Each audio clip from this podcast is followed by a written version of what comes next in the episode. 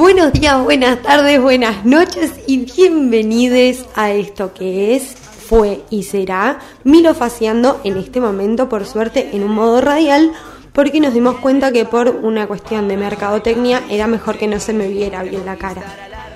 Así que estamos viendo de armar un tipo video Blu-ray en donde no se vea solamente mi cara, que tal vez solo se vean unos labios gigantes hablando, cosa de que no... Mm, eh, eso es una cuestión legal que tendría que hablar mi abogado en realidad más que yo, porque no, mm, no estoy... No, todo lo que diga va a ser utilizado en mi contra. Churro, charuto.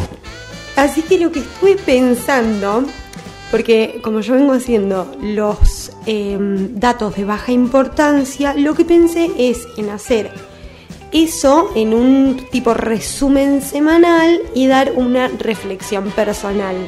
Porque también lo que estoy pensando es más adelante hacer una sección que sea Mili aconseja.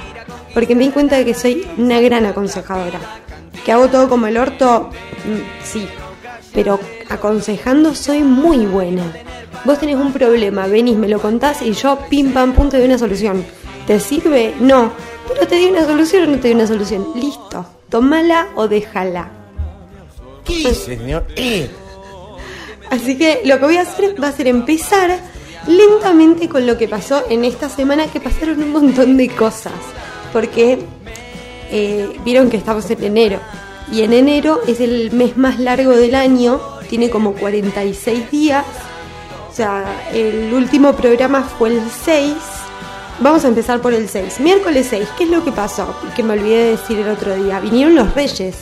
Y espero que todos hayan dejado, todos hayan dejado sus zapatitos, sus taquitos y sus buenas botas para recibir eh, a, los, a los reyes. Que me enteré que en realidad el pasto que les gusta es seco picado, armado y un vasito con hielo y fernet o whisky. Como que siempre le dejamos agua y pasto a los camellos y los reyes, bueno, un beso grande. El camello se banca a caminar por el desierto y el porque tiene las jorobas con agua y a los reyes magos que les hemos dejado nada, y son humanos, y son cuerpos de 70% agua y no les hemos dado ni una gaceta no sé, replantense su relación con los Reyes Magos porque han sido durante años los pudientes, porque eran los que te daban más o menos un regalo interesante. Porque Papá Noel venía a fin de mes y los Reyes a principio. Así que ojito a quien le están reclamando la bici que no les trajo a los 15, a los, a los 5. si, te, si seguían pidiendo una bicicleta a Papá Noel a los 15 era re preocupante. Bueno, ¿Qué pasó el 6?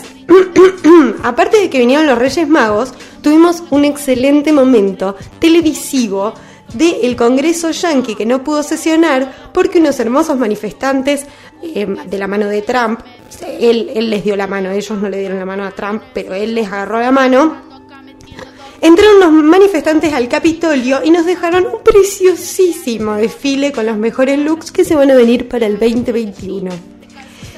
En Argentina se empezó a barajar la posibilidad de implementar un toque de queda y ¿qué pasó? Lluvia de memes. Una cantidad de gente pidiendo un toque de quena que yo decía, esto no lo pueden usar más porque tiene una repercusión política muy distinta a la que están encontrando. O sea, el presidente por un lado diciendo no porque puede ser que hagamos un toque de queda y el otro lado, ah, ja, ja, ja, ja, el toque de quena. Estamos todos rompiendo la cuarentena, nos vamos a contagiar y nos vamos a morir. Pero bueno, no se infecten, lávense las manos porque es una fiaca, pudredumbre, muerte, mmm, sucio. ¿Por qué nadie me lo dijo? ¡Ay, debo haber parecido un idiota! Como la reta que se contagió COVID. Porque el 6 le dio positivo a la reta de COVID, de, de COVID, de COVID. Y eh, justo se da la casualidad de que empezaron a, a, darse un abanico de fiestas clandestinas organizadas por Federico Val y ¡pum! La reta cae con COVID. Yo no quiero decir que la reta haya estado en una fiesta clandestina, pero él en una conferencia de prensa dijo que había ido a no sé dónde pistola y bueno, todos los asesores se fueron y se colgaron afuera porque este flaco los mandó todos a la mierda, el protocolo se los metió en el orto, todo lo que hicieron en la pandemia se lo metió en el culo, muy macrista. Mira, acá la reta le teníamos, pero bueno, COVID. Aparte que no se olviden de que estamos hablando de una persona que le robó la mujer a su amigo muerto. Eh, Andrés Calamaro por fin cerró su Twitter y me parece excelente. Yo no entiendo cómo esto no lo hizo hace un millón de años cuando solo nos acordábamos de su música y no de que era un enfermo loco que tenía tantos problemas con las mujeres que lo único que hacía en su Instagram era putear mujeres. En su Instagram, no en su Twitter. Vamos a pasar directamente al jueves 7, en donde Juana Repeto reveló el sexo de su bebé que está en camino. Pim, pim, pim, pirim, pim. Y a mí lo que me llamó la atención es que sigamos preguntando con qué genitales van a nacer los bebés de la gente. Tipo, ¿qué vas a hacer, nena o nene? ¿Le vas a poner rosa celeste? Es como, no sé, muy binario, muy viejo, muy, muy, como muy trash. Como, esto eh, es del año de, eh, del pedo. O sea, no, no, no, no entiendo cómo puede mm, pasar que sigamos preguntando esas cosas, porque aparte después pasa como yo, que dura, el médico dijo que yo tenía pito porque había visto el cordón umbilical en la ecografía. Y bueno, es gente bruta también. Uno no puede conseguir los mejores médicos. En ese mismo momento mis padres no tenían obra social. Y, yo era varón. Y me llamaba Pedro y tenía mi pelotita de rugby esperándome cuando yo fuera a nacer. Y qué disgusto se llevó mi padre cuando salí de la vagina de mi madre con vagina y él dijo, ¿dónde está mi jugador de rugby? A mí me vendieron un jugador de rugby y me trajeron una vagina. Patética mentirosa. ¿Qué va a pasar cuando nazca el bebé de Juana Repeto? ¿Van a estar todos ahí viendo a ver si sale una vagina o sale un pene? Me parece que es una gran falta de respeto. Y em, bueno, arrancó un salseo bárbaro con Federico Val y eh, esto de estaba yendo a fiestas clandestinas y se entera por la televisión que se había quedado sin trabajo porque habían buscado un reemplazo en la obra en donde él va a estar en el verano por Ángel de Brito, entonces Ángel de Brito contó que estaban buscando reemplazo para Fedeval, Fedeval se acababa de levantar porque estaba re de gira y se encuentra con la noticia de que se queda sin laburo. Entonces agarras, hace un hisopado, le hace un hisopado a la novia, mandan el hisopado, le tendría que haber hecho un hisopado a todos los que se bajó en esa noche, pero bueno, cada uno le hace el hisopado a quien quiere, es una empresa él. Una empresa de joda loca y rock and roll. Eh, y como empresario hace lo que quiere. Entonces, bueno, cuestión, Cintia Fernández enojadísima porque ella en un momento de la obra le tiene que dar un beso a este pelotudo que no para de ir a fiestas clandestinas y esta tiene tres hijas, de las cuales dos son pacientes de riesgo. Un, un, un salseo ha sido la televisión argentina porque realmente eh, es, muy interesante cómo se sacan los ojos entre ellos, se aman y se odian, porque Cintia Fernández como que contaba, pero no contaba, y después se terminó derivando todo en que la dejaron sin trabajo Cintia Fernández y Fedeval volvió a la obra.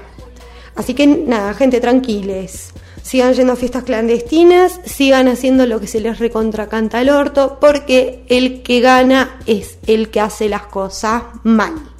¿Qué te haces el demonio?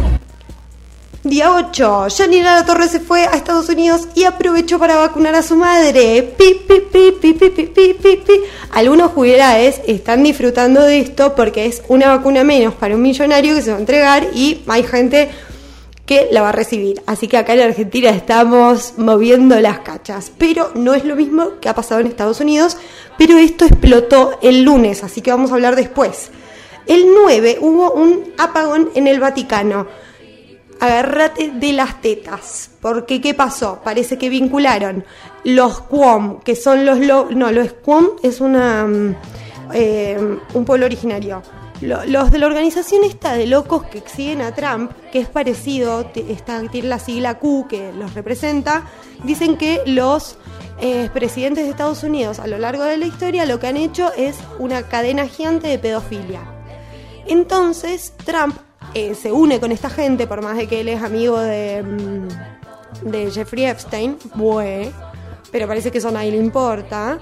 Entonces el flaco agarró y parece que también se filtraron que el Vaticano estaba involucrado. ¡Pum! El 9, que cae sábado, apagón en el Vaticano. Domingo 10, nos levantamos con el Vaticano sin luz y el Papa no está. Quanon. Quanon, claro. Quanon es la mm, esta marca registrada de locos que se han puesto unas vestimentas que me ay, los memes, los memes, porque estaba el me- había un meme que decía eh, qué raro que fue el 2020. Enero del 2021. Estos locos, el 3, estaban con cosas. Ay, no, por favor. Ay, la gente la amo. La amo y la odio. Porque la verdad, qué cosa bonita.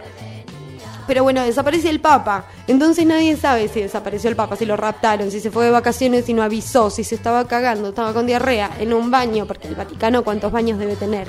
600 millones. ¿Qué revisaron? Todos los baños. Tal vez estaba dando una ducha inversión. No lo sabemos. ¿Por qué? Porque por supuesto, como en Masterchef, no pasó nada. O sea, un día estuvimos sin papa porque estaba desaparecido, nadie se enteró, fueron tres locos conspiranoicos como yo que nos enteramos de esto y pasó lo mismo que en Masterchef, que no se fue nadie y nadie dijo nada. Y si tanto les molesta a Dios, sáquenlo de la Constitución. Perfecto, entramos a... Ay, paren, porque el 10 también hice jardinería, que es la cosa más importante que pasó. Porque eh, me di cuenta de que eh, las hojas de marihuana tienen eh, como, como una... eh, como un pequeño veneno. Entonces es una cuestión de defensa personal.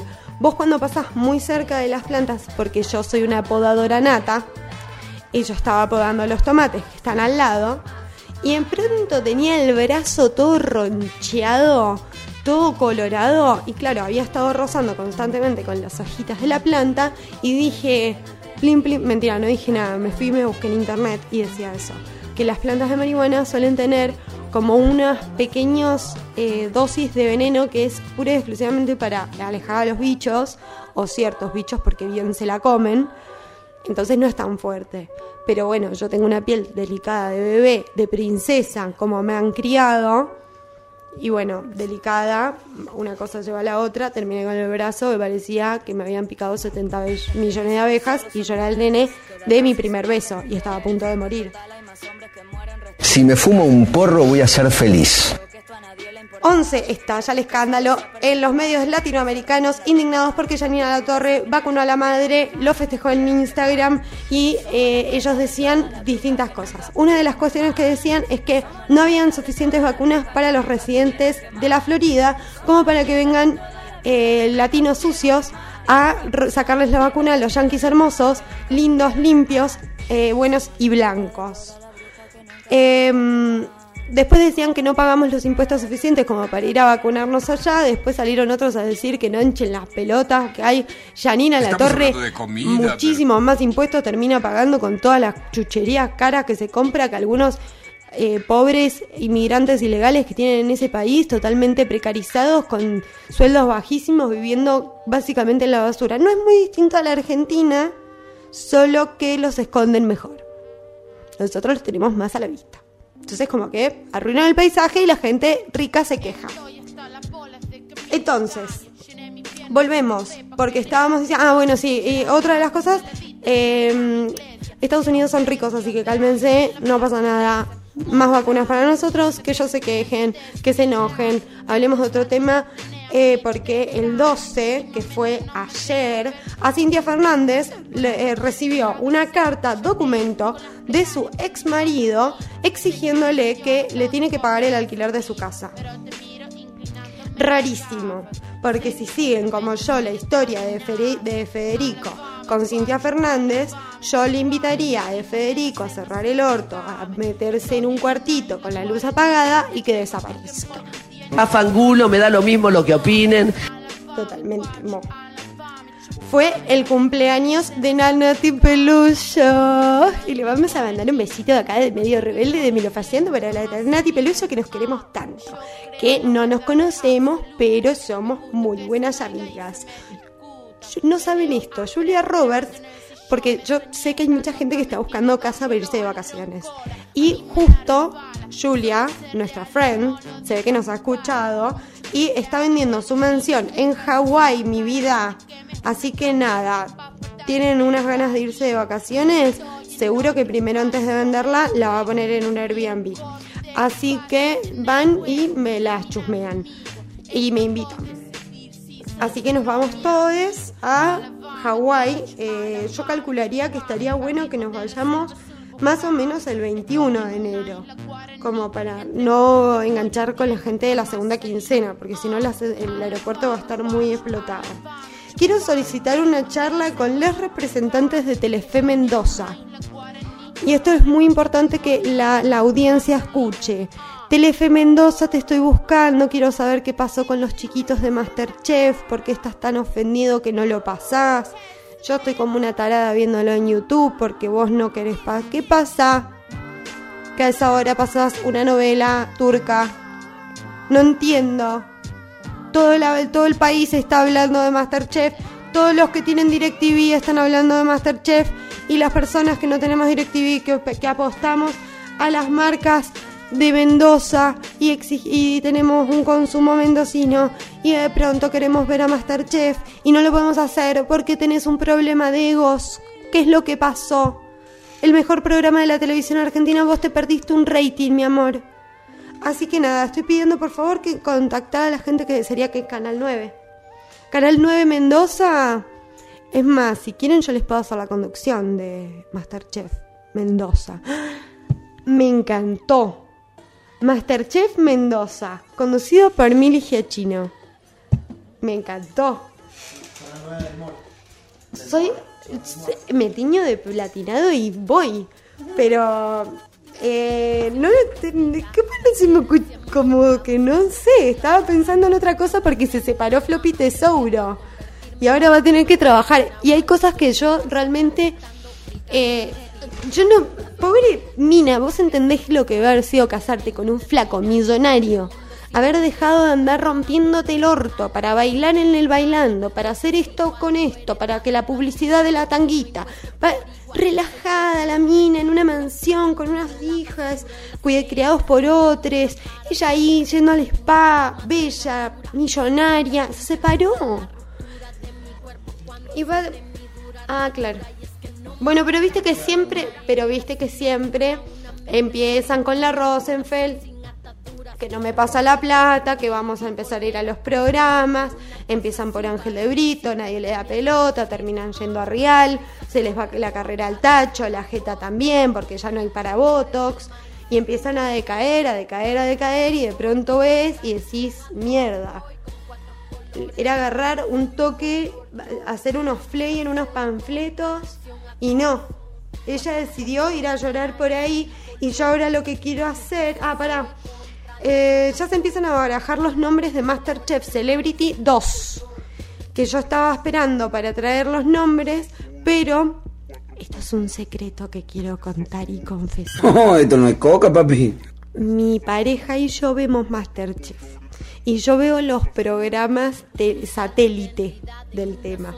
Y a veces yo me entero de cositas que pasan en Masterchef por estar justamente trayéndoles a ustedes, porque es culpa de ustedes, para traerles a ustedes información, termino cayendo en tener que mentirle un poquito, diciéndole que no sé qué es lo que va a pasar, pero al final sí sé lo que va a pasar. Entonces, como no quería spoilearme lo que va a pasar hoy, lo que hice fue mm, agarrar y eh, sacar.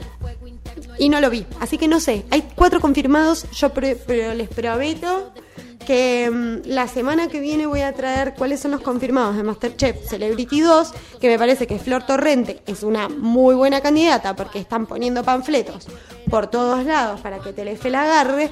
Y otra de las cosas que quiero contar, y acá voy a pedir un minuto de respeto, silencio, altura y conmoción, porque a una a mi, a mi querida amiga Caro Porretti, ayer bajándose del colectivo, se le cayó el porro que fue a pegar. Y yo acá eh, quiero decir, por favor, cuiden la droga, porque sale cara, no somos yanquis, no es legal. Entonces vos te bajas del bondi, se te cae, lo perdés y de pronto, ¿qué pasa? Tiraste plata a la basura, porque ya la estabas tirando a la basura antes. Y ahora lo que estás haciendo es básicamente lo mismo. Y ahora lo que yo quiero confirmar, porque sabes qué me pasa, yo le quiero mandar mis condolencias, pero creo que vi una foto hoy a la mañana de que lo encontró. Y efectivamente estoy viendo fotos de que lo ha encontrado, así que arriba las manos. Es un porro bastante feo, Caro. La verdad que ponele un poco de, de onda. Sí, era para perderlo y no encontrarlo. Igual te mando unos besos grandes, una- unas condolencias también por el mal momento pasado. Churro, verdad- charuto. Che, qué lomo que tiene mi amiga mira qué bella, qué lindo lugar que está, qué, qué envidia no sana. Y mi amiga Marto también, están todas de vacaciones y yo soy una pobre esclava sucia, mugrienta, que no se va a ir a ningún lado. Fue horrible y muy estigmatizante todo lo que acabo de decir. Así que me retracto y pido mis disculpas correspondientes. La Acá joda me ya está pasó. diciendo Iván que, claro, que- que lo encontró caro al porro. Sí. Hola Iván, gracias por estarnos escuchando siempre, porque sos mi preferido. Eh, bueno, me voy a tomar un vasito de tereré. Otra cosa que pasó ayer es que, ah, hice zapallitos rellenos vegetarianos. Y me salieron increíbles. El tema es que todavía no puedo competir con los de carne porque no me salen tan bien. Pero creo que estoy muy cerca de poder hacerlo. Y de que creo que la voy a, la voy a pilotear bastante bien. Y tengo la certeza de que podría llegar a competir eh, fuertemente con unos buenos zapatitos de abuela. Esos que vos decís, nah, que la abuela. Yo no tuve abuelas que cocinaban, así que no sé qué significa eso. Pero todo el mundo lo dice porque sé que todo el mundo tuvo abuelitas que cocinaban. Mis abuelitas lo máximo que hacían eran unas buenas gelatinas. Y después me enteré que la gelatina era un producto que venía prehecho. Así que no eran muy buenas. Sí, porque tiene hueso de pescado, yo no consumo. Pero hay unas vegetales que son un poco más chotas, no tan ricas, pero sí igual de saludables. Porque las gelatinas de algo que nos enseñó en los hospitales es que cuando estás enfermo tenés que comer gelatina o cuando viajas. Cuando estás en mucha altura o cuando estás dentro de un hospital, gelatina. Y ahí vas a sobrevivir. Si te llevas un tupper con gelatina al desierto, so, so, so, y no es soboleta. No, no, no, sino que sos vos, mi ciela. Y te la has ganado toda. Qué lindo, cómo me gusta. Eh, voy a confesar otra cosa. Tengo una obsesión muy grande con los inodoros, los baños y todo lo que tenga que ver con caca. Entonces, cuando a mí la gente que me conoce, me quiere, me adora, siempre me manda eh, imágenes de momentos en los que indirectamente se nota que están cagando. Por ejemplo, mi amigo me manda una taza al lado del banquito que tiene al lado del baño y el papel higiénico al lado. Y los hombres no usan papel cuando hacen pis. Así que claramente está, me están diciendo que he sido engañada toda la vida. Hay hombres que sí usan papel. Bueno, pero yo sé que este está cagando. Porque este no se lava las manos después de cagar ni de mear, así que este está haciendo caca y te vamos a acompañar. Y para acompañarte, eh, ¿puedo pedir un tema de fondo? A ver si lo tenemos. Eh,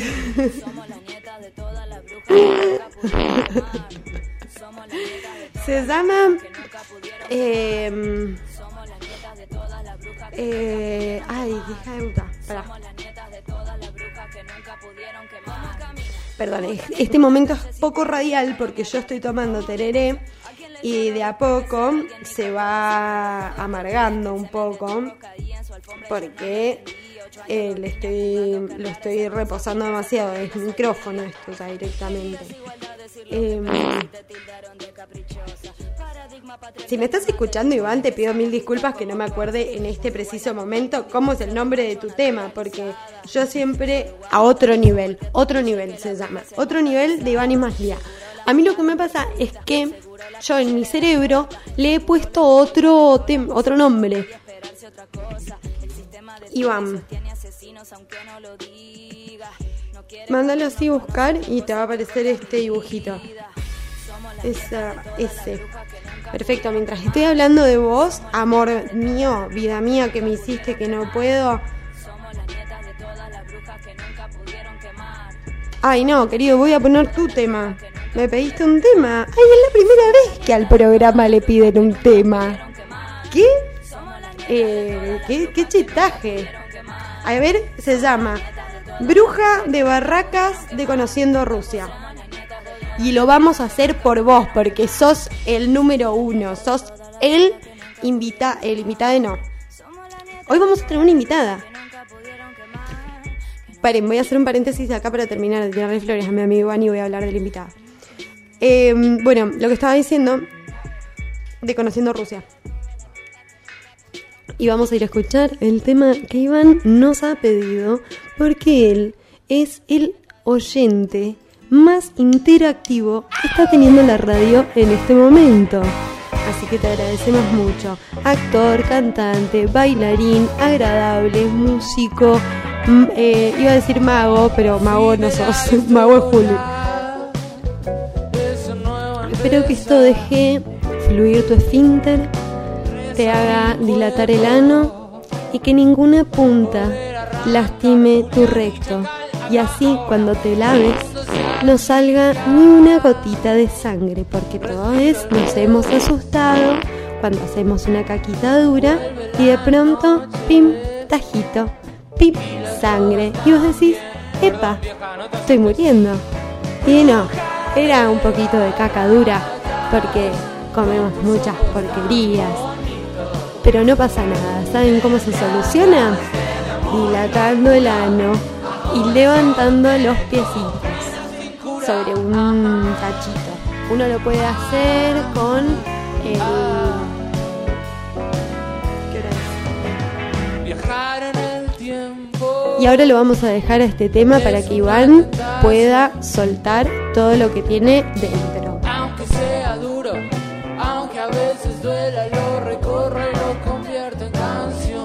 Esto es así. Ahora va a venir una piba que es de acá de Mendoza y a primera vista en su Instagram lo que pude encontrar así como así es que es una artista bastante completa, es performer, eh, hace la técnica de la bola de cristal, bailarina.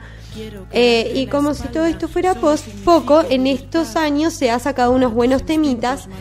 Así que bueno, lo que voy a hacer igual es, a partir de todo lo que yo acabo de contar de ella, es ver qué de todo esto es verdad. Porque vieron que nosotros en nuestro Instagram, vos ves mi Instagram y yo soy de todo, hasta escaladora. Y después vos ves bien la foto y en realidad yo no estaba escalando nada, solamente estaba posando. Así que vamos a preguntarle un poquito de todo y le vamos a estar con- preguntando sobre todo lo que más me interesa es saber cómo la provincia de Mendoza abraza a sus artistas. ¿Desde qué lugar? ¿Cómo podemos hacer para saber dónde tocar, si tenemos una banda, dónde poder ir a ver a bandas, cómo encontrarlas, cómo encontrar el mundo? Porque no saben el video que se ha mandado esta muchacha. Un nivel de calidad, imagen, sonido, eh, color, vestuario, maquillaje, coreografía, letra, eh, in- eh, ¿cómo se llama? Mm, eh, no es escenografía lo que quiero decir, es como las cosas que son escenografía, pero en este caso se llama ni que tú seas mía. Quiero que indumentaria es la ropa. Cualquiera nos resulte más fácil. Bueno, le vamos a decir escenografía. Así que lo que eh, yo ahora lo que voy a hacer es vamos a dejar unos temitas, me voy a ir a fumar un pucho hasta que llega Cassandra y le vamos a dar la bienvenida, le vamos a dar un aplauso, una cordial. Yo quería decir esto antes de que ella venga para que después cuando ella venga no le dé vergüenza yo diciendo que es eh, ilusionista de la técnica de la pelota de cristal, bailarina, acróbata, cantante, porque tal vez eh, era todo mentira. Así que yo la voy a vender así y cuando ella venga vamos a eh, sacarle el- la careta. Ah, porque era re, sonaba re mala. En realidad es tipo... ahora Patética mentirosa. era una porra. Se la quería hacer pasar como el culo. ¿Por qué te pones en este estado? ¡Cálmate! Una a tu casa. No, lo que yo quería decir es que seguramente que es mucho más que esto. Porque viendo los videos que ha subido, eh, creo que es una artista mucho más completa de lo que parece en su. Instagram. A eso me tus refería con sacarle la careta, no decir que es una chanta. Así yo no. Así no. Cuando la pena Ay, qué bueno ser Mirta Legrand y de última decir que lo que acaba de suceder fue no culpa de un editor. Quiero amar a tus monstruos para conseguir Pero bueno. Eh, ahora vamos a dejarles con unas, unos teminas que son de la lista de reproducción de Feminista Latinoamericana. Y ya daño. Quiero volvemos. deshacerte el desamor. Morenita mía, no te olvidaré. Madre preciosa, madre cariñosa. Bueno, he vuelto. He vuelto porque sé que me estaban extrañando, ya me estaban diciendo, ay, qué bonito, me acabo de sacar una foto para subir una historia, para contar que ya tenemos en el estudio a la queridísima Cassandra y eh, soy un viejo que no sabe hacer historias. Pero ahora lo estoy haciendo perfecto. Así que, bien, mientras trato de subir esto, vamos a darle un fuerte aplauso y una cálida bienvenida a quien yo presenté como una artista completa, una performer, una acróbata, bailarina, ilusionista de la técnica de bola de cristal. Y para todo esto también, a- no, como si todo esto fuera poco, también es cantante. Y le vamos a sacar el jugo porque ya nos ha tirado unas datinas hermosas, maravillosas. Manso, buenísimo, gracias por Hola, esa bienvenida. La verdad que muy completa, me siento como en casa. Y nada, muy agradecida de esta oportunidad de estar acá, compartir y hablar un rato. Qué piola. Bueno, la primera pregunta que te quiero hacer es, primero, ¿cuántos años tenés? 20. Porque soy un viejo que pregunta todavía esas cosas, porque viste que... Y ahí es cuando te tengo que decir, ¡ay, pero qué chiquita! ¡Ay, pero qué flaquita! Bueno, em, recién estábamos hablando un poco de eh, qué es lo que englobaba tu música. Sí, sí, estábamos hablando de eso y, y dije, bueno, que, que la música hoy en día, si bien puedes estar influenciado de algo, a la hora de la creación me gusta tener muchos géneros musicales. El mío creo que tiene mucho del rock, eh, porque bueno, mi familia siempre le gustó mucho el rock, yo también de más piba en la secundaria mucho rock, eh, los pogos me encantaban, así como todo ese, acá en Mendoza también es como, la verdad que la, la ceba mucho. Eh, también, bueno, con otros artistas eh, he escuchado mucho trap, mucho rap, entonces también sé que está influenciado por ahí. Y al, también me gusta mucho lo melódico, como tipo, no sé, Natalia Lafourcade, todo eso que es mucho más tranquilo, que también tiene como esa bien melodía, o, o Ba- Babi también, que es una chica española. Eh, todos esos géneros, LP también, que está bueno. Epa eh, está, la verdad que te van como orientando y, te van haciendo que, bueno, eh, eso, una creación nueva con todos esos estilos, que eso es lo que más también, también gusta. Crea, a la hora de, de tener tantas posibilidades sonoras, en agarrar un poquito de cada una y hacer tu propia creación. Perfecto. Y escúchame, hablando de todo esto, ¿cuál fue tu primer acercamiento a la música? Porque estabas hablando de que en- dentro de tu como núcleo familiar Sí. empezaste como introduciéndote con más de lo que es el rock, Claro. que muchos nos ha pasado, de que, bueno, rock nacional y un poco de esto, pero ¿cuáles fueron las el primer acercamiento que vos sentiste eh, real, tangible con la música? Con la música fue a los ocho años cuando empecé a estudiar guitarra porque mi papá es guitarrista y él me empezó a enseñar. Ese fue el primer acercamiento con la música que tuve real de leer partituras, de tener como una lectura más musical. Eso yo creo que, que fue. Y después de ahí, bueno, nunca más me pude despegar. Lo, lo único que pedía así como para o navidades o cosas así, un equipo de música, unos auriculares, MP3 o algo así para tenerlo bien cerca porque yo cuando era más chica vivía en, eh, en el campo, así en Potreridos, y bueno, todo esto de una computadora recién lo pude tener a los 12 años, o sea, con internet y con todo el, el pegue.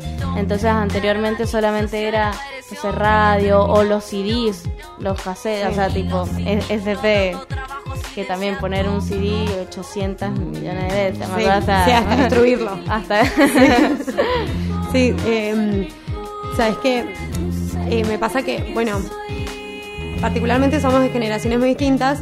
Yo sí soy más de que atravesé el cassette, pero bueno, viendo que tuviste tu primer computadora con internet y con acceso a este mundo macabro de, de- de Wikipedia y todo Sí. esto. eh, y me acordaba de el concepto de tal vez grabar en un cassette cosas que pedía en la radio. Sí. Eh, el, el- o pedirlo para grabar. Llamabas y decías, quiero grabar este tema, por favor. Y te, te- como que te tenían en cuenta eso y no te hablaban encima, pues no te cagaban al principio o al final de la canción. No, o sea, además a la hora de grabar con cassette era o grabarlo, tenías pocas posibilidades, eran como cinco chances juntar toda la banda y que salga bien. Y si uno no se escuchaba, tenían que estar así como, era eh, era como tipo la, no sé, la, el documental de Freddie Mercury que podían grabar, pero hasta que se acababa el cassette y ya después tenía que empezar otro nuevo hasta que saliera bien. Era ahora con el mundo digital vos tenés un programa en la compu y un micrófono y, Y ya podés cortás y hacer pegás todo. todo. O sea, te gustó un pedacito así de la bata de este, Sí. de esta versión y haces así, pim pam, y ya está. Y sacás la mejor versión con parches. Sí, totalmente. La verdad que ahora a nivel musical eso está mucho más facilitado.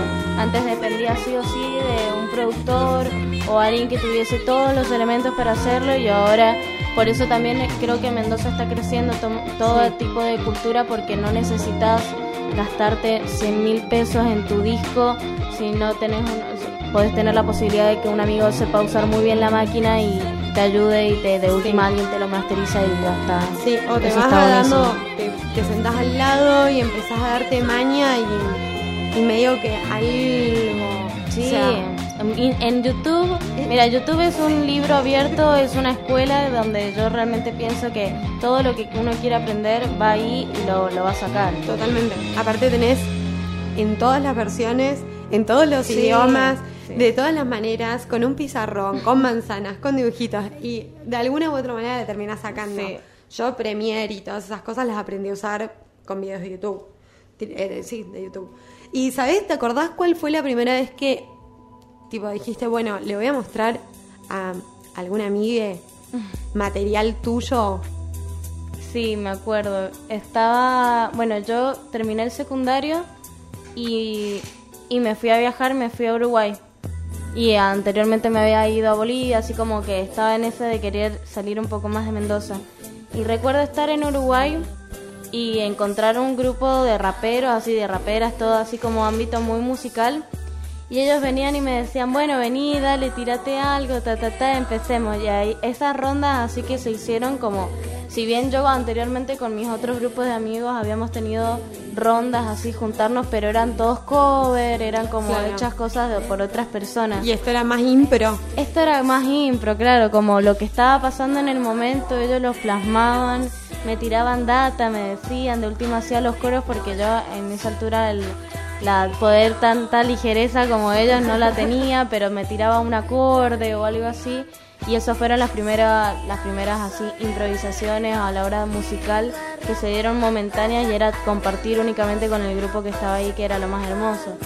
O sea, yo siento, si bien me encanta grabar, eh, a la hora de estar en, un escenario o compartiendo con gente, en ese, esa ca- calidez que se da sonora con instrumental, eso es lo que más valoro. O sea, como lo que más eh, siento que es la, la plenitud que, que, que me gusta y que me llena. Y te hago una pregunta hablando de, de eso. Acá en Mendoza, ¿hay, eh, ¿es fácil, vamos a ponerlo entre mil conejos, encontrar eh, lugares tanto, no te digo peleas de gallos como se hacen en Buenos Aires, pero algo así un poco más criollo que se puede encontrar en una plaza o que de grupos de chabones que... eh, Así es, sí, las batallas. Tipo batalla. Sí, sí, las batallas acá la verdad que está creciendo muchísimo. En casi ahora que están los pibes hay un- unos chicos que se están abriendo en MDZ, así como en- le están abriendo lugares en el O'Higgins, en el parque, en el Teatro Mistral. Si no siempre estuvo en el Parque Central o, o en Placita. La verdad que cuando no estás en ese ambiente es mucho más difícil encontrarlo, Sí. pero una vez adentro te enteras de, de todas las movidas y hay muchas, la verdad que hay muchas y, y, tend- y seguramente de acá a dos años o un año más va a haber un montón más. Y sí, o sea, es que eh, yo creo que eh, lo que tiene, yo la otra vez estaba discutiendo con un amigo de, de política y él lo que me planteaba es que no, que teníamos que no sé qué, que teníamos que sac- de, eh, sacarle fuerza a la capital, porque no sé qué, porque no sé cuánto. Eso es tipo, para, y si empezamos a ponerle importancia a los medios de comunicación de cada provincia y así darle la posibilidad a artistas de la hostia que tengan lugares de recreación como los mismos que te, que te da de manera gratuita o paga o de mil versiones que tenés en Buenos Aires. Porque si no, siempre terminamos recayendo en que somos un país ganadero. Y en realidad Argentina, viste, con los federales y unitarios, en- siempre terminó siendo muy central, o sea, como toda la movida, si vos ves a la hora, a la hora artística, em, todo está, todo está ahí. Es muy difícil que te lleguen a reconocer o llegues a vivir de esto de buenas maneras. Si te quedas solamente en una provincia, igual ningún artista lo hace, No. pero mm, con los- el tema de medio de comunicación que vos me decías, em, y generalmente, ¿qué es lo que más ve, un- ve uno? O sea, la, la radio mm, brava o la... Es lo que está más como... Como que al final de cuentas la, la comunicación que siempre está más fácil a la hora del público eh, es la que menos eh, posibilidades a los artistas le da o de repente muy reducido, porque sí, Sí. le da posibilidad, pero pero no a todos, o sea, a unos cuantos y Sí. hasta ahí nomás.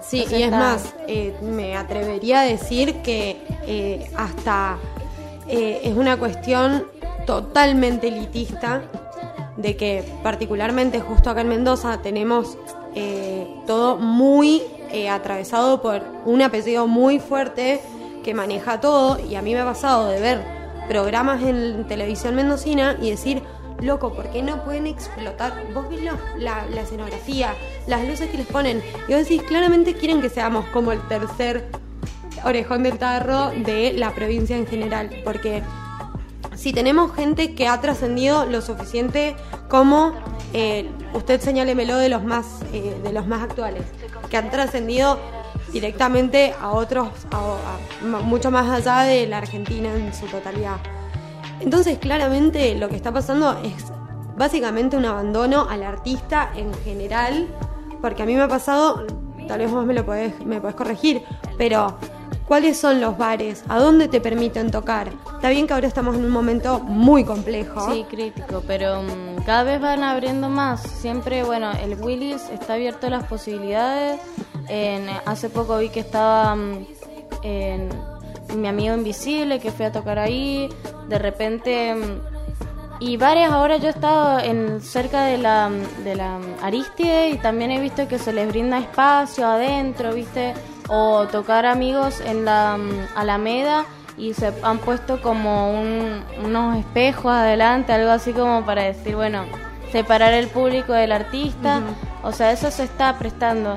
Pero claro, o sea, si te tenés que mover mucho y tenés que tener suerte, o sea, no, no es, nada es por la suerte, ¿viste? Pero, Pero un poco. pero sí tenés que moverlo de cierta manera muy estrategia, muy estratégicamente. En- te tiene que estar la posibilidad de que al público le guste lo que estás haciendo y siempre yo digo, o sea, si uno se mueve van a saltar cosas, ¿viste? Mientras más uno se está moviendo saltan.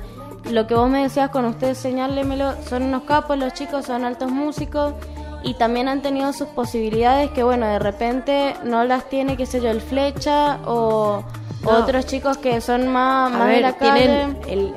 Más ver, under, claro, el estilo under está, le cuesta un, un poco más en salir a la luz y de última vivir de lo que les gusta porque, porque bueno, el, el mendocino también tiene esa, mm, esa vendimia que no se la saca con nada Totalmente. o cosas que de repente cuesta mucho cambiar a, lo- a los mayores, viste, como que la juventud ahora está haciendo el soporte para, para abrir, viste, como Sí. ese campo, pero claro, a generaciones anteriores y a unas generaciones también mías, viste, compañeros, eh, están en la misma y, y bueno, somos de montaña y el montañés tiene Sí. eso que es bien arraigado, o sea, a veces Sí, a ver, ¿qué hierro. pasa? Que hay más gente que estudia ingeniería Sí. de todo tipo o cuestiones que tienen que ver con el campo o con administración de empresas, en vez de, está bien que es una apuesta y que eh, lamentablemente se sigue teniendo el discurso que el artista se caga de hambre,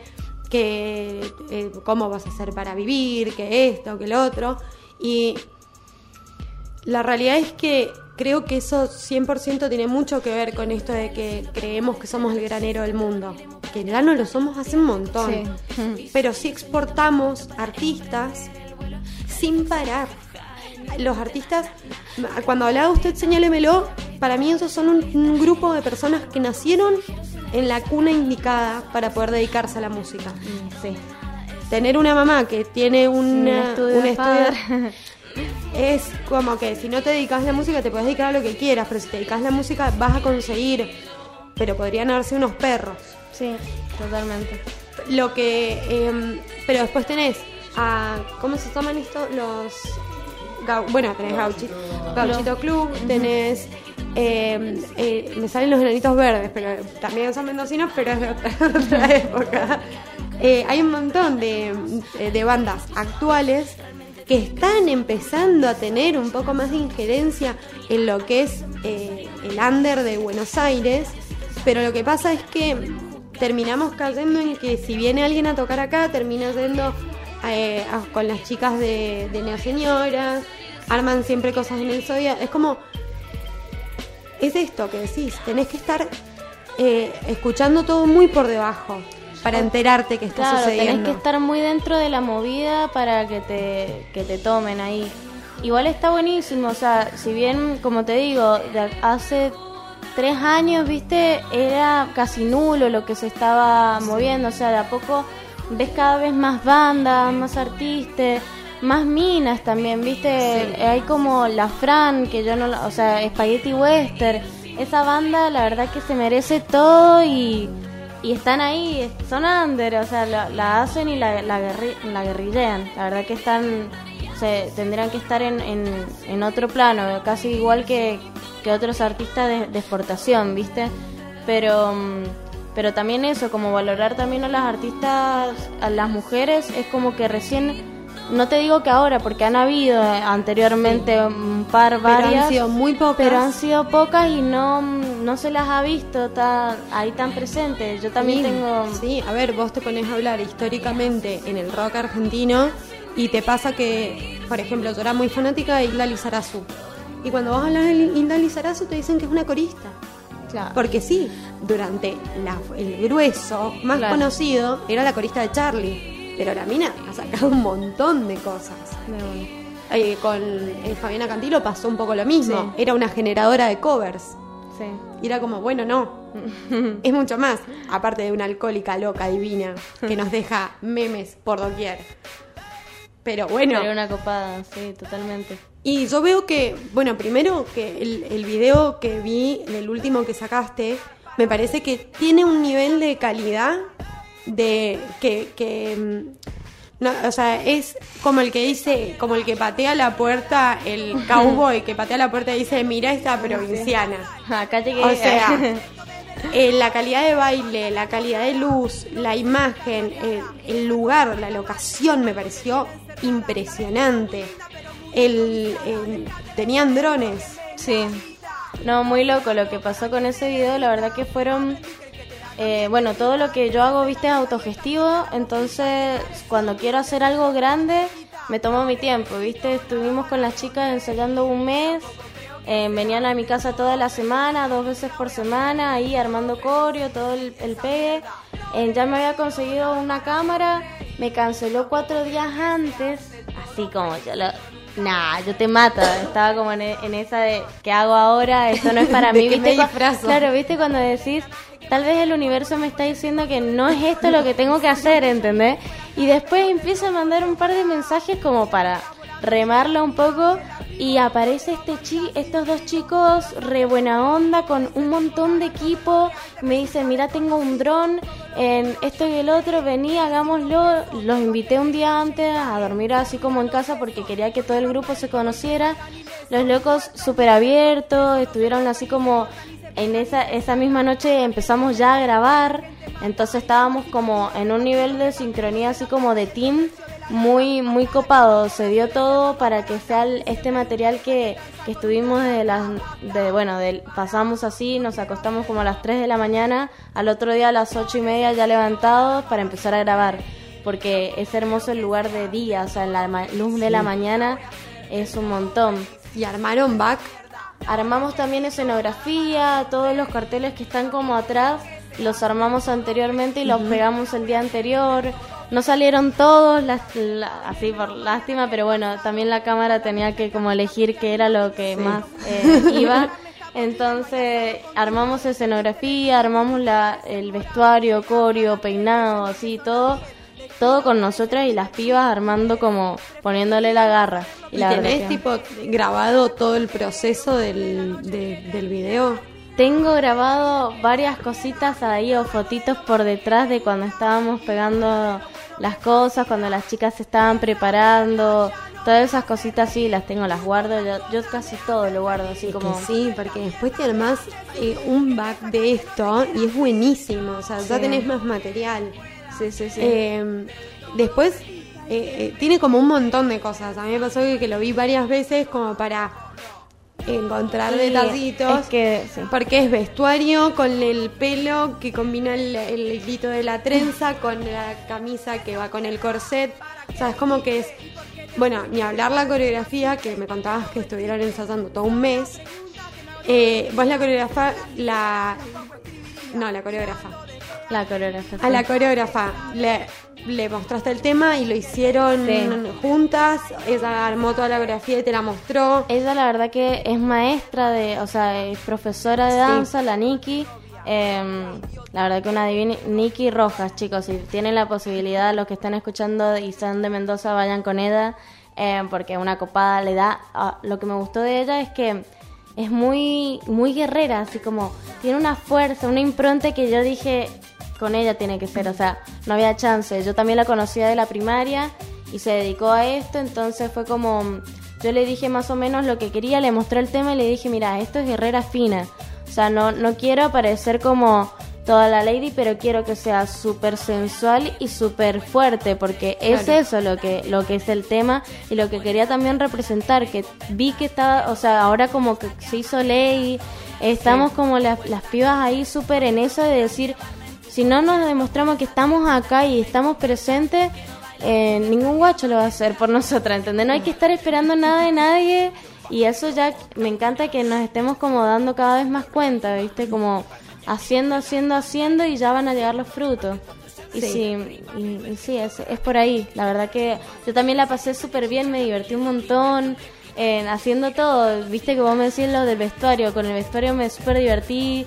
Con, yo quería como sub- eh, tener mucha... muchos detalles y muchas cositas, así que la gente de, repente dije, dijera, ah, mira, esto por esto y esto por lo otro. Y bueno, ahí también mi compa acompañándome con el tema de, de, de guerrear, de, de actuar, eh, así que nada. Sí, te iba a preguntar justamente si habías, eh, en algún momento habías tomado clases de actuación o si es básicamente de cara dura y de decir, me como el personaje y armo todo esto porque tiene muchísimo de actuación. Yo soy bastante osada, creo. O sea, como que si me, me dicen anda, hace esto, yo tomo aire y digo, bueno, vamos, y ya está, ¿entendés? Y, pero sí, to- he tomado clases de actuación. em, estuve eh, tomando talleres con, em, con esto que son improvisaciones en, en el, en Sí. el EPAR, que, le- que lo Sí. están haciendo Eh, todos los, domingos. de- ¿Cómo se llama? Ajá, como Eh, el grupo La improvisa. guerra de la... mm, No, no es guerra. lo- Lo bueno, sí, los que la- improvisan todos sí. los, los domingos así. Bueno, con ellos también estuve y también dio un par de clases el flaco. Entonces como que hace un par de años ya venía con esa impronta, siempre me gustó como el tema actuar y cuando mm, estuve haciendo mm, circo, o sea, porque me, en un momento, en el 2017 por ahí, fui a muchas... em, con- convenciones se llaman, sí, convenciones de circo. eh, y ahí siempre que había algo de actuación me metía y también, bueno, lo, lo que es esfera, lo que es cadena, lo que es trapecio, todas esas historias hula. Eh, entonces como que esa rama del teatro siempre la tuve bastante abierta y me gusta mucho. Siento que es, muy importante. vos cuando ves el video es inevitable eh, como que tanto tus caras, los movimientos, eh, más allá de que está todo englobado en una coreografía y en una canción que suena de fondo, eh, tanto como el recorrido que hace la cámara, como mismo las posiciones o cómo se te acompaña, es todo muy actoral. Sí. Eso vos lo, lo hablaste con el cámara, lo vieron previamente. La verdad que yo por eso quería estar un día antes con todo el equipo porque quería que ellos vieran la coreografía, yo quería movimiento, quería como que enganchar algunos pasos y decir, esto tiene que, o sea, acompañar el paso, ya eso es un montón y si y ellos la tienen re clara. La verdad que ese grupo eh, son dos personas así con de dos productoras distintas que se juntaron porque les gustó el- el- la idea y estuvieron ahí súper abiertos a- a- y dieron lo mejor de ellos. La verdad que ahí se nota, totalmente está muy bien grabado. La verdad que sí, está eh, muy, muy buena calidad, Sí, muy buena edición y muy buen color. sí. Que sí, bueno, está. es la, claramente la mañana, Sí, claramente. porque es el, eh, las luces que entran, se notan que no son artificiales y está buenísimo eso. Sí, también igual buscamos un generador para que hayan luces, Claro, es que sí. buscamos todo SP porque... Porque es un galpón. Porque, claro, es como un, eh, un- ah, una fábrica abandonada de electricidad que explotó en un momento, está cerca de, de Potrerillo, estoy yendo como para eh, Eusebio, no, Eusebio Blanco no se llama, Blanco Encalada.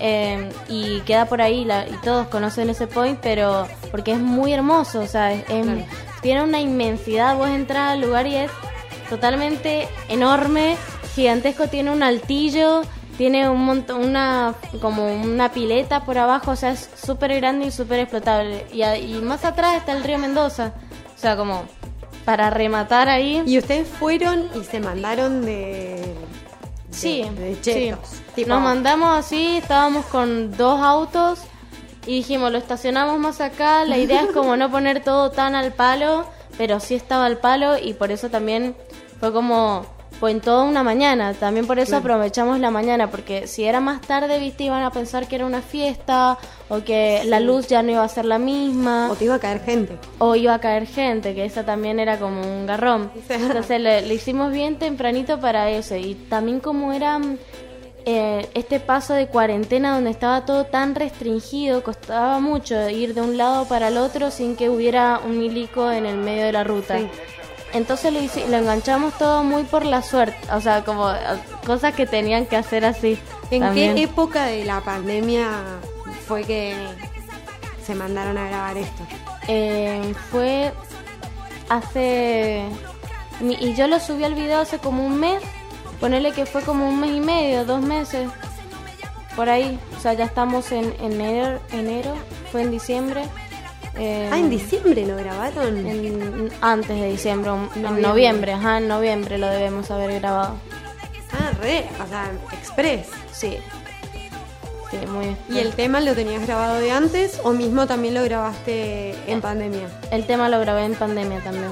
¿En estudio o en tu casa? En ese lo grabé con el Dragon Rapstar, que es un chico que está en la movida hace muchos años, fue uno de los primeros iniciados eh, de los 90, o sea, de los pocos raperos que existían acá en Mendoza, o onda rapper porque no, rap- no rapeaba mucho, pero siempre como en ese estilo de hacer eh, hip hop.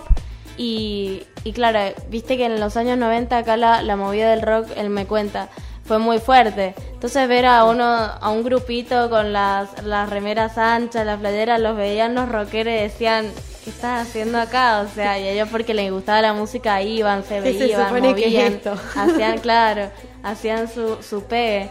Y con él lo grabé, eh, estuvimos ahí. Me- nos costó ahí como cachar la, la onda porque viste cuando vos entras con un grupo y más a la hora musical tenés que como arreglar varias cositas que te entienda lo que vos querés, la comunicación y todo eso. Pero una vez que no- nos como coincidimos, eh, salió todo muy rápido y ya sacamos, ya sacamos el tema, ahora ya sacamos otro con, con unos chicos que es un remix de un tema de un, de un pibe que se llama SK, se fue a Buenos Aires. Bien, ese sí es bien trapero. Bien trapero, sí.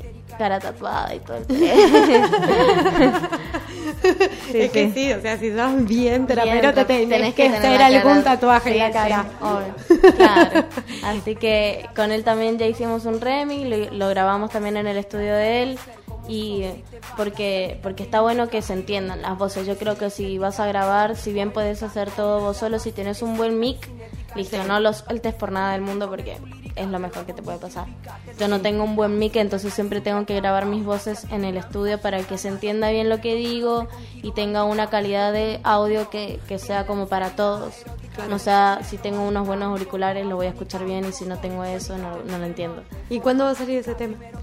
¿O no El podés próximo, decir? ah, el remix, ah, el remix lo tenemos que hablar ahora, hoy me lo entregan, así ya por Gmail, así que lo voy a mensajear con los pibes a ver cuándo lo tiramos. Creo que va a salir con video, era lo último que habíamos hablado, así que nos tenemos que juntar a grabar. eh, como él está en Buenos Aires, vamos a hacer mm, diferentes Grabado cosas. de él por allá y vos acá. Vamos a ver cómo nos organizamos, así que todavía falta. Yo creo que ese está ahí como para un mes, eh, el mes que viene a lo mejor sale. ¿Y qué música estás escuchando? ¿Qué Ahora- música te, te acompañó en la pandemia? En la pandemia, bueno, mucho Snarky Papi, mucho. Eh, la verdad que me gusta así el, el pegue sonoro. También estuve escuchando, bueno, lo que es Ceballos, eh, es un chico de, de Uruguay, sino también hay un chico que se llama ABR de Uruguay que me gusta mucho. De Chile estuve escuchando eh, un, un chico que se llama Mon- Montoy, que también es muy, muy crudo. Eh, si no, bueno, Spaghetti Western siempre lo tengo en la lista de reproducción. me gusta mucho. Eh, si no, eh, ¿quién más? A ver qué. Y Uruguay y Chile, por lo menos a mí me pasó que en la pandemia, eh, como que me empezó a llegar mucha data de allá Sí. y era como, ay, hermanos, ¿dónde Sí. estaban? no, totalmente. Tienen una data ahí importante. Yo con, con Uruguay flasheo. Así como que me parecen mansa, buena Ay, onda. Sí, o sea, como... son esos primos cercanos que decís, ay, qué bueno que existe. Sí. Marihuana legal, aborto legal. Eh, ahora ganó la derecha, pero bueno. Sí. Y es porque también yo creo que siempre Latinoamérica va a volver a caer en eso hasta que no, no se una toda Latinoamérica. O sea, porque, porque lo, lo que no nos queremos dar cuenta es que siendo todos una unidad vamos a hacer un cambio importante. Porque tenemos un montón de posibilidades. O sea, a la hora de... Tenemos todo, o sea, con, de, de a nivel de agroeconómico, o sea, perdón, lo dije mal, agroeconómico. Sí. Sí, está bien. Eh, tenemos Ay, tenemos de todo. Y, y no lo aprovechamos. No, o sea, nos queremos quedar como ahí, a la mitad, no sé. No, y aparte que eh, yo No creo que también, eh, por lo menos a mí me pasa de que con el círculo burbujesco que me muevo yo, eh, mis más conocidos, más cercanos, más que latinoamericanos, se sienten hijos de los europeos. Sí. Entonces es como, sí, hermanos, está todo bien. Hay una frase que hay un disco que tiene Lip Supa que, que aparece un político hablando y diciendo em, un latinoamericano es global. Nunca va a ser tan global y tener em, tanta tanta inmensidad a la hora del, del univer- universalmente o sea mundialmente que un francés. Porque un francés es solamente un francés y va a ser un francés. Pero un latinoamericano un venezolano o un argentino es un italiano, un español, eh, una, ra- una raza trigueña, es una, o sea, es ta- tan global, o sea, que tiene una capacidad de comprender al mundo totalmente distinta que lo que es solamente un francés o un, in- un- un inglés. ¿eh? Sí. O sea, tenemos Ay. todo todo eso que, que es hermoso y tenemos un paraíso. O sea, solamente ni siquiera me voy tan lejos, acá en Argentina Sí. es un paraíso, o sea, O sea, lo recorres de punta a punta y eh, tenemos todas las postales. sí. Todas las postales para que envíen. Y también así se nota mucho la obra musical. O sea, como que no es la misma música la que vos puedes vislumbrar en el sur que la que vislumbras en el norte. O sea, en el Bueno, norte es todo muy, muy sí. bailable, mucha birra, así. La hora, ahora que viene el carnaval, están los diablos por todos lados, así. No sé si ahora se van a poder hacer, pero anteriormente... Seguro que se van a hacer. Sí. Si se hizo el, eh, si se hizo el funeral de Maradona, Claro. eso lo van a hacer. El, la- el fiesta de Gualeguaychú espero que también la hagan. Pero Sí. ya está, ya está todo el mundo haciendo cualquier cosa. Sí, es verdad. O sea, Estamos con alta libertad, que está Y buenísimo. bueno, Europa ya la tuvo. Ahora lo tenemos que hacer nosotros para que después nos vuelvan a encerrar porque estamos todos apestados. Sí, totalmente. Y menos mal, ahora viste que vos me preguntabas esto de las batallas de rap. Sí. Eh, yo tuve la posibilidad de estar como en las primeras, así que se hicieron estando en pandemia. Y la verdad que, que estoy re contenta de que de acá a, a un mes, dos meses, eh, se nos dieran un espacio así como, bueno, a mí no, pero ah, yo hablo como a nivel grupal porque Sí. fuimos todos los que hicimos la movida. Porque claro, los primera, la primera vez que la hicimos, eh, cayó la policía, cayeron con armas, tuvimos que salir corriendo, tiraron balas de goma, o sea, como todos pibi, o sea, lo que a mí me asombraba es que yo porque tengo 20 años, pero habían chicos que la mayoría son menores de edad. Y O sí. sea, porque el que va a ver una batalla a las 3 de la tarde es un pibe que no tiene nada, o sea, la mayoría son menores de edad. Yo estaba con mi hermana que es menor de edad y me tocó elegir, viste, como ver esa situación y decir, tenemos que salir corriendo de acá porque no quieren hablar, quieren No, o sea, quieren estar en, e- en ese pegue. Ay, qué pesada, que es la policía, qué ganas de molestar. Y, Y pero eh, pensando que hacen lo correcto, viste, porque son unos mandados en realidad, pero... y porque es mucho más fácil ir a pegarle a unos nenes, que están divirtiéndose en una plaza Sí, que ponerse a laburar. Totalmente. O sea, como hicieron con los skaters. Con los que hicieron los skate, eso te iba a hablar justamente. Una locura lo que hicieron. Porque está bien, los chicos estaban mal. Lo que estaban haciendo estaba mal. Listo, perfecto. Pero no ¿Cómo podés- vas a agarrar la patineta y le vas a empezar a pegar a un pendejo en la cara? ¿Estás loco? Además que medía, o sea, pesaba 150 kilos y el otro pesaba 50 kilos, o sea, era como una, un grado de, obviamente, del que te va a matar va a ser el otro, o sea, bueno, hablando justamente de eso, ahora la semana que viene o la otra voy a sacar un tema con un grupo de, de skate, así como, bueno, skater en un grupo de ruedas, porque hay BMX, skate y patines. Claro. eh, que hicimos así una junta, yo quería que estuviesen porque el tema es como llamame y vamos a hacer como vamos a hacer la nuestra, o sea, llamame y paso a buscarte y hacemos lo que nosotros tenemos que hacer. Así que dentro de poco va a salir eso. eh, y, y nada, súper contenta de haber compartido también con los chicos que, que tienen mucha represión desde, desde siempre. O sea, como Y vos, porque ahora que me lo me decís, yo estuve viendo también, porque ya te conté que te estuve eh, estoqueando por Instagram. Sí. Eh, y vi que eh, había un video que andabas en rollers. Sí. Entonces también estás, o sea, y no es que andaba, porque yo también ando en rollers, pero veo una columna y la... Qué Pero yo malo. me puedo, ¿sabes cómo andaba en rollers? Me ponía un cinturón, la correa la ataba al perro Yeah. y me paraba y las ruedas andaban y yo estaba andando en rollers. Claro. Eso es andar en rollers. Ella hace más flash con las ruedas.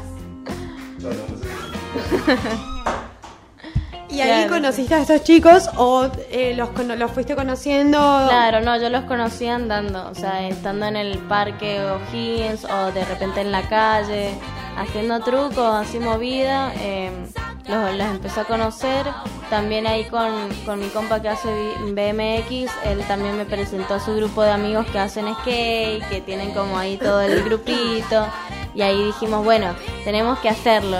Así que hace poco nos fuimos a los tubos, que hay unos tubos inmensos cerca de la, de la Panamericana. No, ¿Qué es el de la- skate park? que no, armaron? es como un, un lugar abierto Ajá. donde hay unos tubos enormes, gigantescos, eh, que han quedado de alguna construcción que no hicieron o de alguna fábrica, de creo que ha sido de granos y la han dejado ahí porque, bueno, hay muchas cosas tiradas Claro. por ahí. Está cerca de, de Godecruz, yendo como el acceso para Sí. Godecruz, por ahí. Unos tres, tru- tres tubos así muy grandes.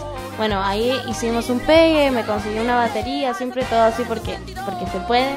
Y porque tengo las ganas y tengo así para la gente también que yo también en un momento decía, wow, qué afortunada eh, con el don de, de la palabra y el convencimiento porque yo digo esto y, y de repente se entiende lo que quiero y están. Y lo obtengo. lo, ajá, y es- Y es lo como- recibo. Y lo recibo, ajá, y fue así súper agradecida de, de los chicos esto también que me... Bueno, de las chicas y los pibes que me ayudaron con el tema breakdance, porque viste que también hay pasos de breakdance, todo eso, o sea, porque lo- yo se los pedí y lo hicieron, o sea, súper agradecida de la movida mm, urbana porque me abre las puertas de, de una forma hermosa y se la quiero recibir, viste, de la misma manera y más. Y bueno, que- lo popular está muy ligado a lo, o sea, lo urbano está muy ligado a lo popular, como que eh, el pibe que está en la plaza todo el día andando en skate, está en la calle todo el día. Totalmente. Y estar en la calle es esto que eh, yo me acuerdo mucho en Buenos Aires que siempre decíamos, no, este no tiene calle.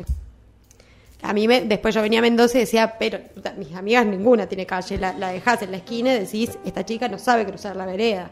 Hay que enseñarle a usar un... Pero bueno, es gente criada en countries, es gente que es peligrosa para la sociedad. Y cuando estás con gente que está constantemente en la calle, que eh, a mí me pasaba que tenía amigos que hacían teatro en los subtes, o eh, amigos que hacían malabares en las, en las esquinas, o, y el estar ahí, tenés un contacto con la gente, o sea, entras como en un mood de como eh, el arte popular, donde te vas encontrando esto, a este loquito que hace unos malabares con fuego maravillosos, a este otro que anda en zancos, a esta otra que se hace unas corios bárbaras, y ahí vas. Tipo, Sí, la calle te da esa posibilidad de encontrarte con gente real. Sí. O sea, que, que eso es lo que también se valora mucho, ¿viste? Yo cuando empecé a descubrir el tema de batallas, eh, yo también me enrosqué mucho por lo- el grupo de personas que empecé a conocer, o la posibilidad que me dio eso de conocer a esto, de ir al otro. Ahora, ¿viste? No estoy batallando tanto porque... Porque bueno, la- el ámbito batalla de repente llego como, como que lo exploto hasta cierto punto, pero me gusta mucho más la música. O sea, como que una batalla es es una batalla. No, o sea, te estás peleando con alguien de una manera poética. Tiene Sí. todo su, su em, anterioridad a eso, que es lo que vos haces con tu trabajo personal, los flow, todo, pero es el compartir, ¿viste? Siempre que voy porque quiero pasarla bien y divertirme. Y, mm, pero sí, lo que vos decís, eso de la calle, eh, yo lo valoro un montón. He estado, tenido la posibilidad, viste, de viajar también a Chile haciendo solamente malabares, o sea, lo que yo hacía con, bueno, y música siempre porque siempre como que fue Sí, mi... te vi tocando en unos subtes Sí, también. también, totalmente. Porque tiene unas historias destacadas en donde yo he robado toda esta información. Claro. Porque no está en Wikipedia. Así que van y me, la, me le hacen una, un Wikipedia a todas las personas que quiera entrevistar. Porque va a ser muy difícil así. Un estudio de campo maravilloso hecho. Claro, muchísimas gracias. che. No, por Igual favor, a sí. vos por dejar historias Claro, destacadas. las dejo- si no estamos en el horno. Y sí, también te queda, a mí como me, me queda como recuerdo, ¿viste? De los viajes, si no los dejo ahí, como que se pierden. También un poco quedan en la compu, pero los veo Sí. yo nada más, entonces Sí. está muy limitado.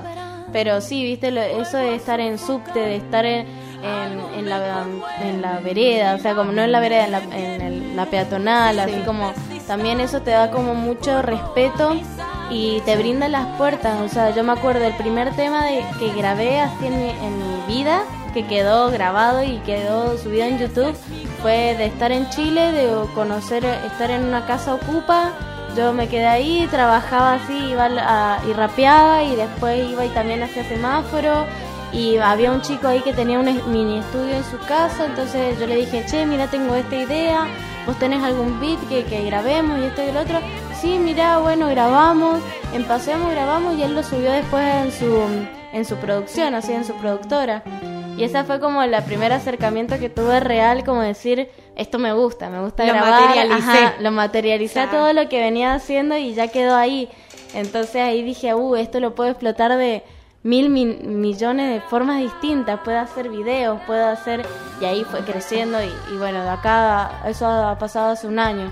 Y ahora ya, ya subí un material, viste, diciendo Guerrera Fina que, que la verdad que estoy totalmente satisfecha porque es como todo lo que quería quedó plasmado. No, y está, es prolijísimo el laburo. La verdad que eh, la imagen y el sonido que tiene el video y la canción por separado es. Eh, es esto lo que a mí me pasaba, como que digo, como que estamos muy acostumbrados a este tipo de material obtenerlo de gente que vive en Buenos Aires o que tiene esa, eh, eh, esos estudios un tref que te presta que cámaras para que hagas lo que se te canta el culo, para filmarte cagando. Claro. Entonces, como que estamos muy acostumbrados a recibir esos materiales de esa calidad de afuera y nos estamos perdiendo de muchísima calidad que está habiendo dentro de las provincias. Em, y es... em, eh, ¿qué- ¿A dónde quería llegar con todo esto? Yo creo Como que- que... bajó un ángel y me metí una cachetada. Yo creo que es la publicidad también. O sea, como que los de Buenos Aires se- les interesa mucho más eso. Yo hasta ahora no he pagado absolutamente nada en publicidad. Y me lo dicen, viste, mis amigos me dicen tipo, che, acá pagate una publicidad, así de repente se hace más conocido. Y yo como, hace poco, viste, vos me hablabas de Fabiana Cantilo y hice un, un, un taller de marketing, así como, marketing, sí, de... Sí, de- de- Sí, marketing, publicidad. Marketing, publicidad y de manager, eso. Eh, y hablaba de Fabiana Cantilo, que estaba así, como todos los que, los que le hicieron de manager. Y yo como que en un momento les tiré diciendo, mira, yo soy mi propio manager, soy artista. ¿Qué me conviene? ¿Me conviene hacer publicidad? Y me dicen como, no, todavía no. Y como que ellos también me bajaron como en la línea, entonces estoy como ahí en el vaivén, ¿viste? De repente vos me encontraste, que no sé muy bien cómo me encontraste. Eh, pero Porque sos la hija de una amiga de mi madrastra Carolina. Ah. Que yo estaba hablando con ella y le dije, quiero conseguir artistas argentinos, mendocinos que estén haciendo cosas nuevas y me dijo, ay, pero, pero yo tengo, eh, yo conozco a, a los padres de Cassandra, te voy a pasar el teléfono, que no sé qué, que no sé cuánto, y en dos minutos tenía tu teléfono y tu Insta- y después te pedí el Instagram. Zarpado, entonces, sí. Y bueno, mi viejo también ha estado y mi mamá en la movida así eh, artística hace muchos años. Entonces yo también agradezco por ahí porque de repente sí. ellos como que me tiran ahí info de, o necesito una cámara y ellos me dicen, mira, puedes ir acá. No, y aparte acá". que no es lo mismo entrar a una familia tradicional que esperan que el hijo sea eh, abogado, médico o escribano, a decirle quiero ser artista, Sí. a una familia que tiene artistas eh, a decir hola, quiero dedicarme a esto maravilloso y mágico que es el divertirme. No, sí, totalmente. Con eso estoy muy, muy agradecida porque en todas las locuras que se me han ocurrido, ellos han estado, dale, vamos. ¿entendés? Yo estoy ahí y voy a, y te dejo. O sea, como, yo obviamente explicándole, o sea, no es que me voy a alargar ahí con, con un mon- 100 personas en casa, no, pero sí, muy agradecida de eso porque, porque han estado presentes y tirándome la mejor, siempre. Y escúchame, ahora, antes de que terminemos, quiero que me cuentes. ¿A dónde te podemos encontrar? Porque viene una historia que estás por hacer eh, alguna eh, presentación, no sé, yo vi que decías Sí. que ibas a estar en algún lado. Contanos a dónde te podemos ver, dónde te Dale. podemos escuchar, dónde te podemos encontrar, cuándo vas a sacar esos temas, que eh, danos data. Dale, yo les doy toda la datita. Ahora, el sábado, voy a estar tocando en Uspallata, en La Birrica. Vos entras a Uspallata en el centro y está de mano derecha, lo podés encontrar totalmente. Va a estar hermoso porque es una propuesta así como muy eh, visual. Vamos a ver si podemos en- encontrar, si convence a las chicas de que, bueno, no, hay sorpresitas, sorpresitas. Y vamos a estar el sábado ahí a partir de las 22 horas. Em, después, el otro sábado que viene, voy a estar en Vida Feria, que es otro proyecto que yo tengo independientemente de, de ser artista y de todas estas cosas, que es una feria agroecológica orgánica y voy a estar tocando en el mediodía. Es en el Parque Central y es cerca de la calle Chile. Ahí voy a estar el sábado 23. Y, mm, ¿A qué hora? Al mediodía. Al mediodía sí, ya, me, ya voy a estar ahí, ustedes me van a encontrar porque igual yo tengo mi puesto y estoy ahí trabajando. Así que también vamos a tener una propuesta bien acústica. Esa es como la idea para que sea como ámbito. Pero esto sería entonces el sábado 23. El sábado 23 en Vida Feria en el Parque Central. Este sábado 16, 16 en Uspallata. Ajá.